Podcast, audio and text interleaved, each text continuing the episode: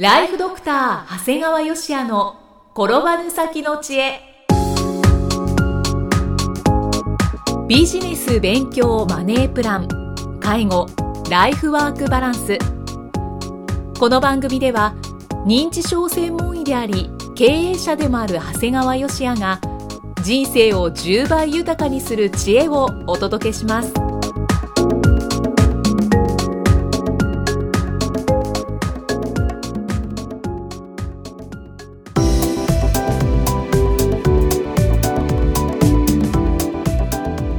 は、生きみえです。ライフドクター長谷川芳也の転ばぬ先の知恵。今回も始まりました。長谷川先生よろしくお願いします。よろしくお願いします。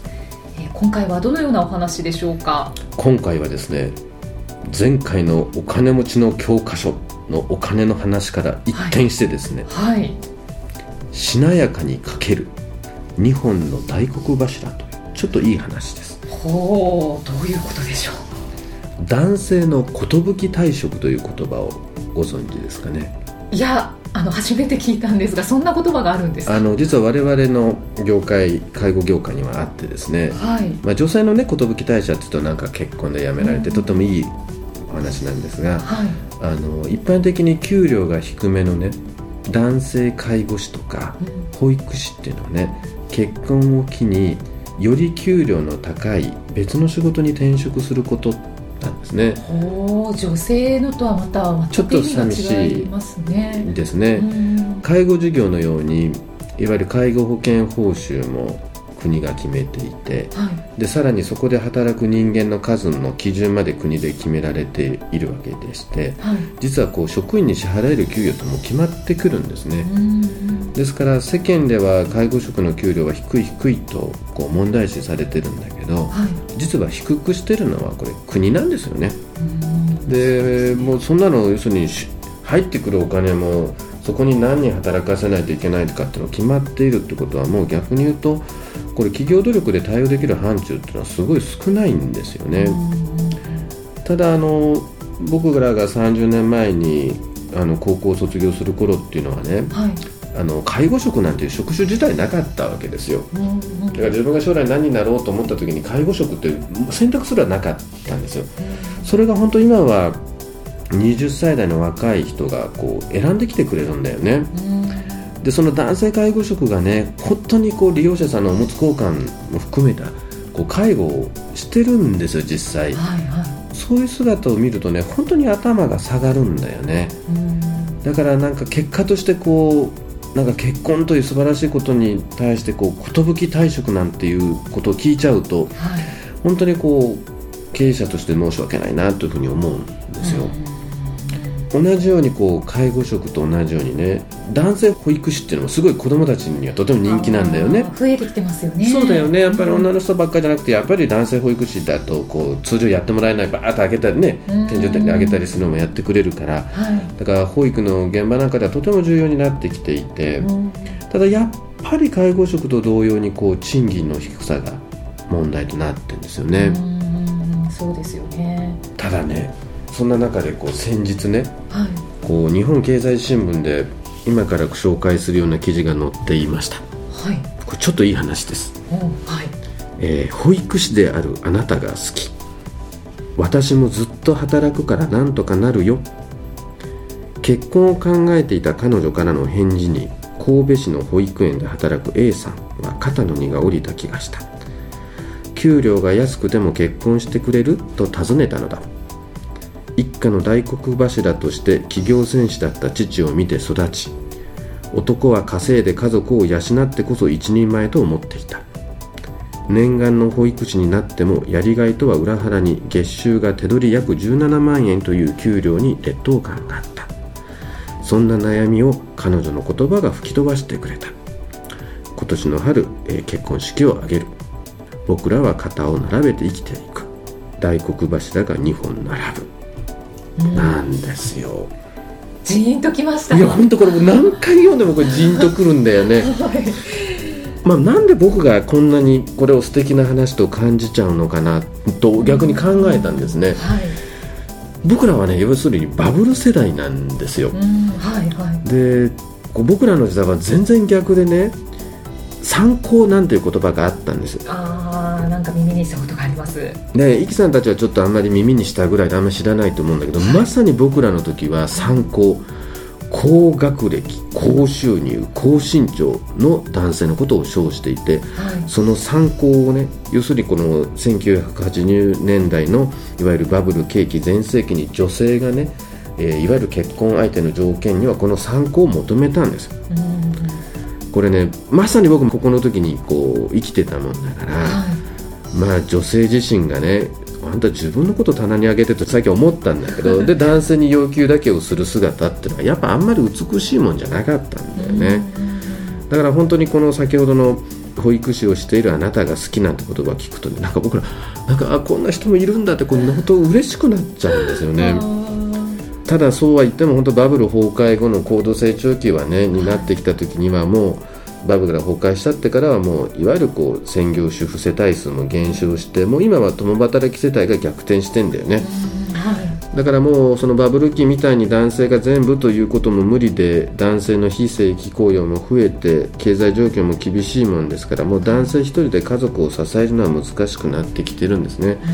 だからもう今は本当にバブル時代のように男が家族を養うというのも確かにそういう形態もあったし今も残ってるのかもしれないんだけどまあ先ほどご紹介したですね夫婦2人でね肩を並べていくカップルっていうのもとってもしなやかで素敵だなというふうにちょっと思っちゃいましたね。なるほど。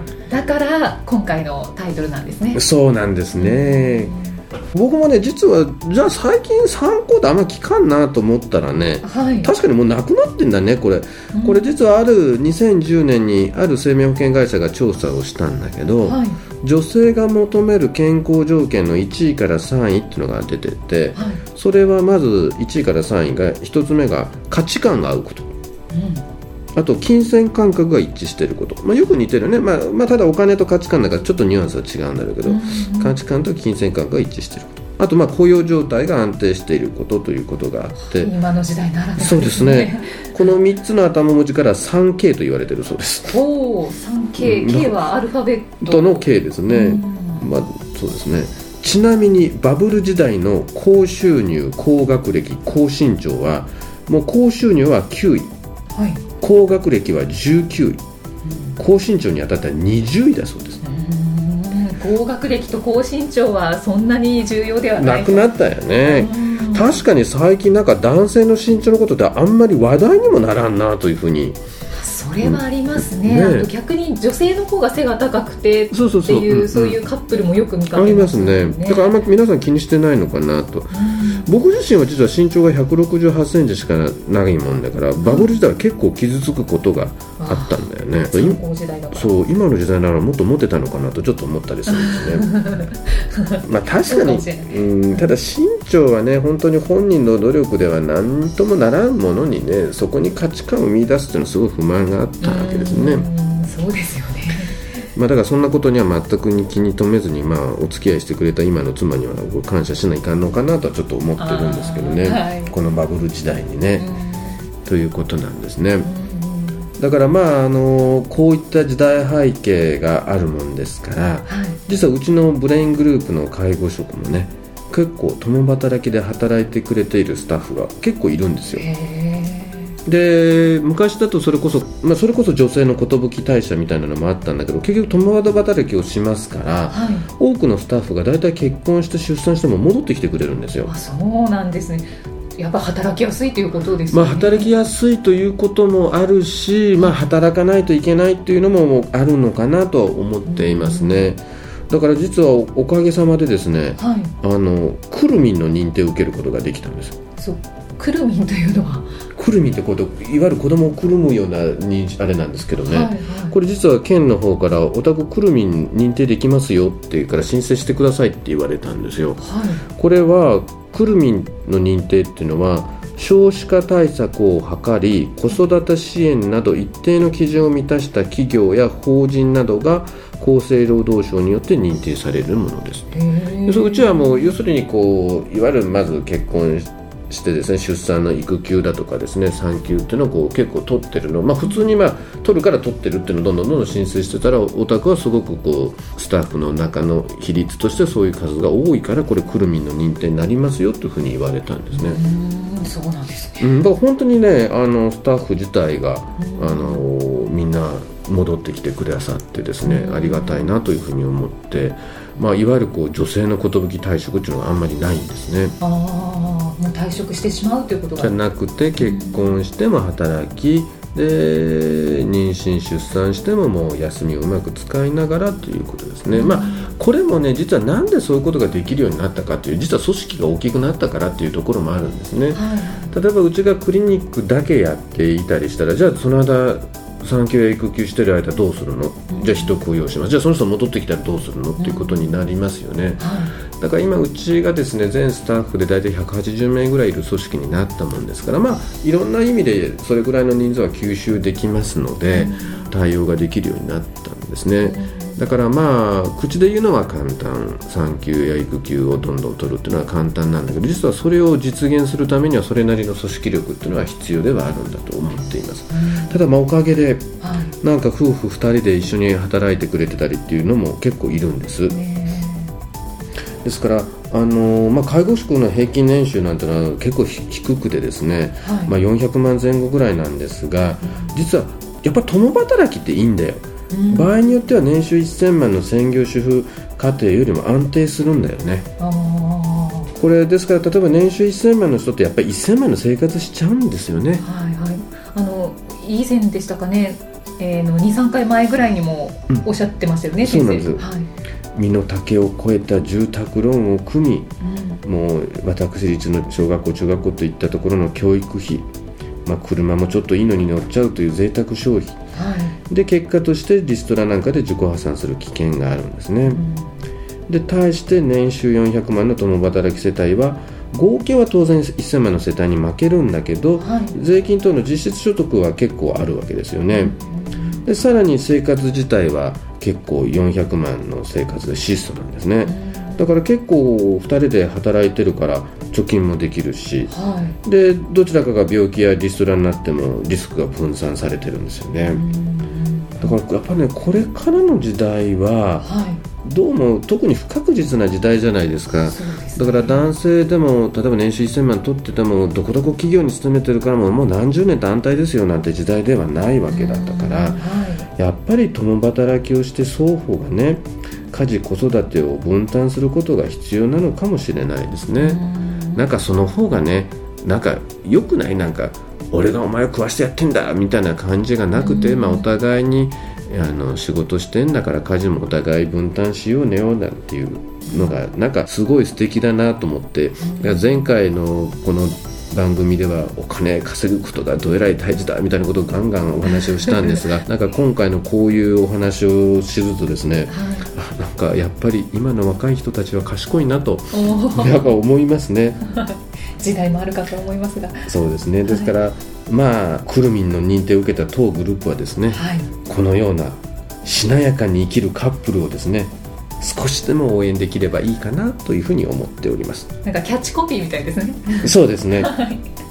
でもあのー男性って今の時代の方が、その家庭とか仕事で一人前でなければいけないっていう、うんうんうん。そのなんかプレッシャーみたいなのがきっとなくなってきてるとは思うので、そうですね。はい。うんそういった意味ではこう男性って今生きやすくなってきたんじゃないかなというふうにはなんか女性目線からは思いました、うんまあ、でもその分ちゃんとやっぱり家ではやっぱり家事や子供の子育てには協力していかないかんという別のことはやっていかないかん。でだから昔は逆にはその辺は全部食わしてやってんだから全部やれというふうに言っていて、もう家では何にもやんないっていうのがあったわけなんだけどそれ相応にやっぱり分担していく必要があるわけですよね。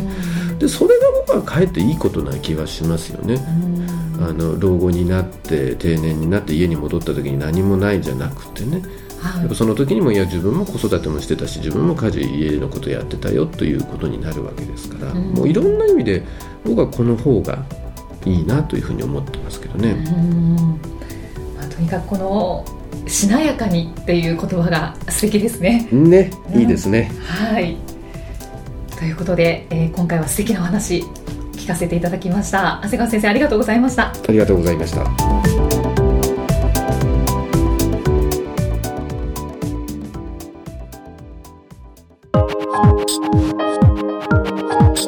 今日の放送はいかがでしたか？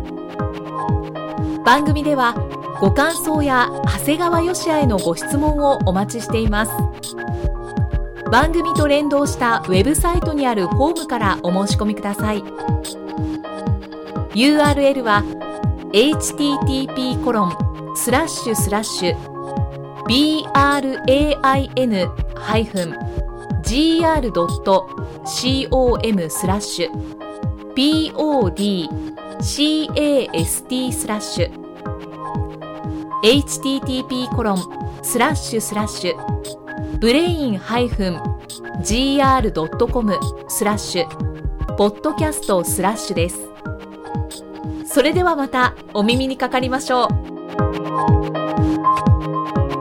この番組は提供ライフドクター長谷川芳也。プロデュースキクタス。ナレーションは生きみえによりお送りいたしました。